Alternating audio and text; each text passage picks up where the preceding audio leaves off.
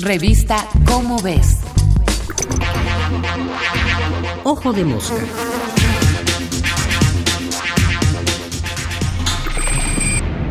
¿Método científico?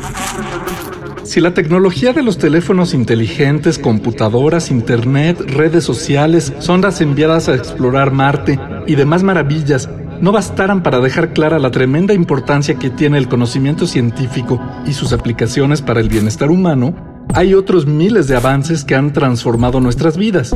Antibióticos, vacunas, transportes, telecomunicaciones.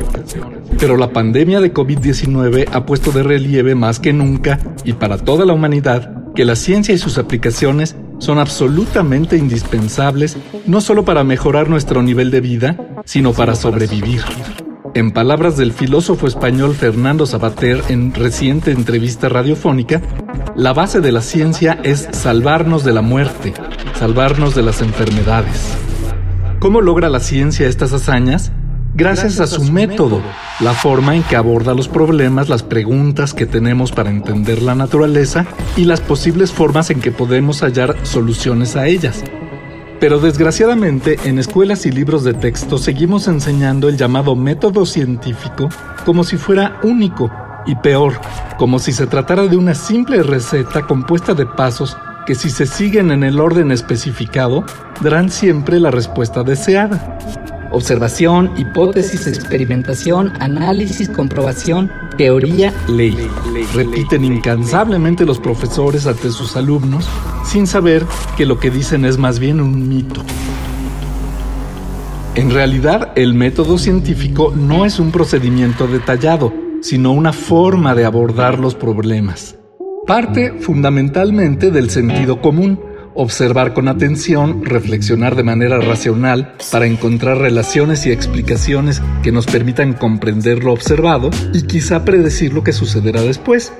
Pero el sentido común está sujeto a múltiples sesgos y desviaciones provenientes no solo de los errores que como individuos estamos todos sujetos a cometer, sino de nuestras creencias, prejuicios, sesgos, expectativas y emociones, que pueden distorsionar la forma como percibimos e interpretamos la realidad.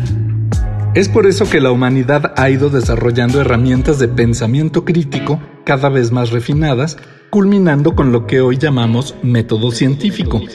Y este se basa no solo en la observación minuciosa, la medición y la experimentación, sino crucialmente en la comunicación de sus resultados y los métodos usados para conseguirlos, y su discusión colectiva y abierta.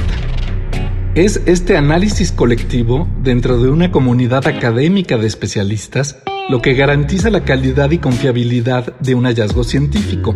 Al utilizar varios cerebros en vez de uno para evaluar el trabajo de investigación, la ciencia logra detectar y corregir errores, sesgos, falacias, deformaciones y hasta ocasionales intentos de engaño. Esta revisión por pares o colegas es el verdadero control de calidad de la ciencia y lo que garantiza su confiabilidad y efectividad. La ciencia es esencialmente una empresa colectiva. Este fue Martín Bonfil Olivera. Nos vemos el mes que entra en la revista Como ves con otro Ojo de Mosca. Ojo de Mosca. Una producción de la Dirección General de Divulgación de la Ciencia.